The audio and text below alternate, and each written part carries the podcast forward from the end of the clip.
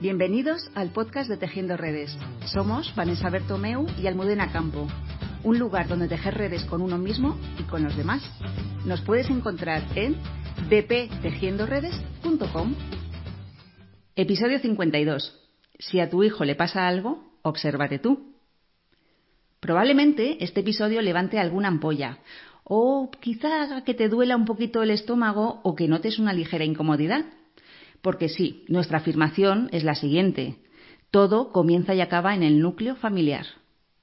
Si el niño está comportándose de manera agresiva en cualquier ámbito, por ejemplo, en la casa o en el colegio, en su entorno social, con sus amigos, o en el parque si va al parque, o quizás está cabizbajo de manera recurrente, es decir, continuado en el tiempo, o está la mayor parte del tiempo enfadado o demandando atención, o quizás enferma a menudo o cualquier otro síntoma que esté desarrollando.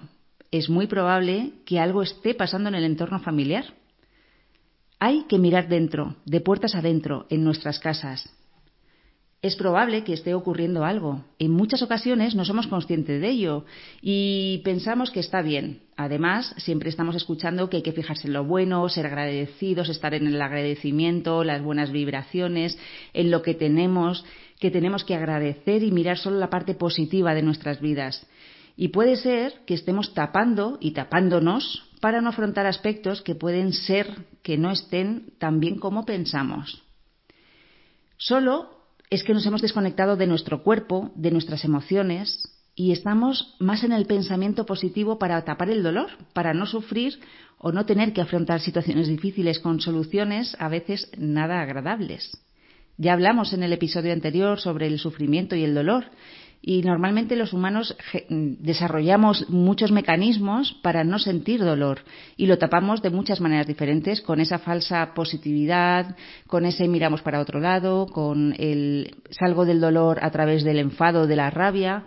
Hay muchas maneras de, tapar el dolor para no sufrir y a veces, como he dicho, las situaciones son difíciles y las soluciones no son fáciles. Pero nada se puede sostener sin que salga por algún lado. Es decir, nada, ninguna tensión, malestar, problema se puede mantener mm, simplemente echando tierra encima y tapándolo, porque siempre, siempre mm, al final va a haber una vía de escape y muchas veces, normalmente, son los niños los que comienzan a presentar síntomas, a dar señales de que algo está ocurriendo. Son nuestros hijos los que normalmente ponen encima de la mesa algo que está ocurriendo en su entorno más próximo, su familia, como si fueran las alarmas de seguridad para que vayamos a solucionarlos, como los chivatos, los warning, y están ahí diciendo ahí alarma, alarma, alarma, porque está ocurriendo algo y nosotros probablemente no somos conscientes o no nos estamos dando cuenta. Claro, siempre mm, vamos con la frase de tejiendo redes por delante, que es los padres lo hacemos desde el amor y lo mejor que sabemos. No se trata de sacar el látigo ni de enjuiciarnos, ¿de acuerdo?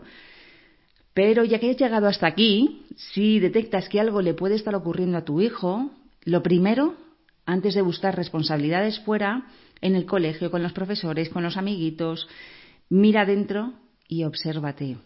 Observa tu pareja, observa tu casa. Puede ser que ahí encuentres la respuesta. Y voy a decir una cosa que mm, socialmente a lo mejor no está bien vista, pero para nosotras es una realidad. Y es que nosotras englobamos a casi todos los niños que o bien sufren o bien provocan el acoso escolar.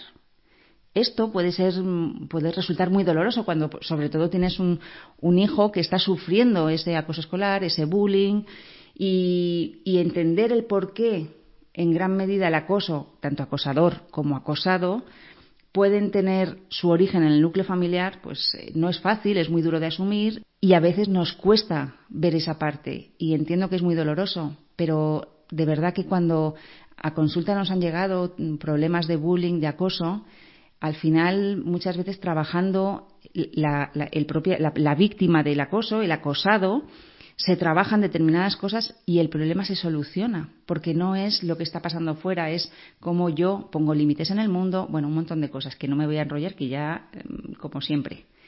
A veces los síntomas se vuelven reales en los niños. Somatizan enfermedades, fiebre, dolores de cabeza, dolores de estómago, diarrea, estreñimiento y un sinfín de, de enfermedades más. Y que la clave no es, el, no es darle el ibuprofeno o dieta blanda, porque sí, momentáneamente, pues probablemente se alivie la enfermedad. Es decir, pues la dieta blanda, pues cuando tenemos gastroenteritis, eh, porque tenemos una diarrea o, vale, pues probablemente mejores con la dieta blanda o si le das un antitérmico, una piretal o lo que sea, un medicamento para la fiebre, la fiebre bajará, pero eso no significa que se curen que se curen las anginas. O sea, la fiebre desaparece momentáneamente, pero no se cura eh, el origen de la enfermedad. Así que lo que nosotras recomendamos desde Tejiendo Redes es mirarnos nosotros y ver qué nos está ocurriendo y qué está ocurriendo en la familia, insisto, en la pareja, en el núcleo familiar, entre los hermanos, de qué manera estamos participando y alentando esa situación. Nosotras somos partidarias de antes de terapeutizar a los niños, somos partidarias siempre de trabajar con los padres, porque en muchísimas ocasiones, y esto es la experiencia, no es teoría, esta es la experiencia, muchísimas ocasiones se resuelve la, la, situación trabajando solo con los padres, porque lo que le está ocurriendo al niño es un síntoma. Y ese síntoma en cuanto se trabaja con los padres y se resuelve la situación con los padres, el síntoma desaparece. Sin ni siquiera habiendo tenido que pasar el niño ni pisar el centro ni la consulta. Otras veces, obviamente, es aconsejable también trabajar con el niño. Si al niño o al adolescente, bueno, pues ya le ha tocado más de lo debido o necesita desarrollar ciertos recursos pero siempre, siempre, siempre con el acompañamiento familiar, siempre, porque la familia es parte del proceso y al fin y al cabo los padres son la mayor referencia para un hijo. Y el trabajo en equipo, que nosotras defendemos siempre, bueno, de hecho es una de las condiciones para poder trabajar con niños y adolescentes, es también trabajar con los padres, y es el trabajo en equipo entre los terapeutas, los padres y el niño que viene a terapia. Y es imprescindible para poder ayudar al niño y que se pueda solucionar, resolver o mejorar la situación que se esté dando. Y cuando los padres dicen mi hijo tiene un problema, cuando vienen la, la primera entrevista y, y, nos exponen el motivo de consulta, dicen, no, es que mi hijo tiene un problema, nosotros insistimos en que es muy necesario cambiar esa mirada, cambiar esa frase y decir que es que hay un problema en la familia, porque no es del niño, sino de la familia la, la dificultad, es de la familia entera. Y si también está habiendo algún problema en el colegio, contar incluso con la colaboración de los maestros y profesores y esa es la mejor manera de abordar la situación desde una manera desde un abordaje casi sistémico de, del conjunto entero y muchas veces aborda varios sistemas como puede ser el sistema escolar el sistema de familia eh, y hay que juntarlos y aunarlos en terapia. Mm, nosotras vamos a colegios, hacemos consultas, hacemos seguimiento con los, con los profesores, con los pedagogos de los colegios, porque al final, en definitiva, para ayudar al niño tenemos que estar involucradas todas las partes afectadas concienciarnos de que el trabajo en equipo es imprescindible para acompañar al niño en su proceso.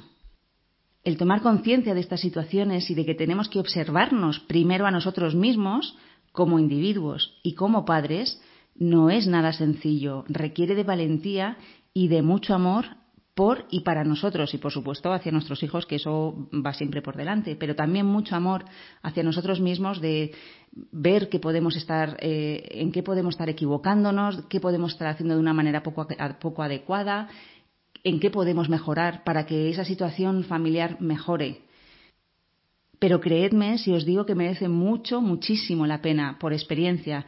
Y la experiencia viene tanto de, mm, mi, mi, faceta profesional de terapeuta como de mi propia faceta como madre y con un hijo con sus dificultades también como, como todos las dificultades que podemos tener en casa. Así que, por favor, no saquéis los látigos, no es, eh, este episodio no, no va con ese sentido, es para poner el foco en la solución, en el ayudar, en querer colaborar y en querer hacer las cosas de otra manera. Así que no empieces a maltratarte porque todo es mi culpa y luego todo fatal y así un largo etcétera, esas cosas tan maravillosas que nos decimos muchas veces, ese diálogo interno tan dañino que tenemos de maltrato porque en todas las familias ocurren cosas, en todas, esa, ese refrán español tan maravilloso de en, todas las casas cuecen habas, bueno, pues es cierto, en todas las familias ocurren cosas. Nuestra familia no es perfecta, nuestros hijos no son perfectos, nuestra pareja no es perfecta y, por supuesto, Tú no eres perfecto, ni yo ni nadie. Lo que es perfecto es poder mirar lo que ocurre y tratar de encontrar soluciones. Te animo a que lo hagas y que te mires con compasión, con pasión, con amor a ti y a tu familia y tomes conciencia de algo que puede estar ocurriendo y desde ahí empezar a trabajar. Es como remangarte y decir, venga, vamos a abordar este problema, esto que está pasando, voy a dejar de mirar para otro lado y voy a enfocarme en la, solución, aunque a veces esa solución, como hemos dicho antes, puede que no sea agradable, puede que no sea nada fácil, pero la manera de, taparlo, de ocultarlo, de mirar para otro lado, solo trae consecuencias y, a veces consecuencias a largo plazo nada, nada saludables. Así que no esperes más y ponte manos a la obra. Acude a un terapeuta, a un especialista, a alguien que te inspire confianza, con el que entréis en sintonía y a trabajar. Y por supuesto, te deberías dar la enhorabuena a ti mismo porque este es un gran primer paso. Gracias por llegar hasta aquí. Esperamos que te haya sido útil y si te ha gustado, por favor no olvides compartirlo con tu familia y amigos y en tus redes sociales. Nos vemos en el siguiente episodio.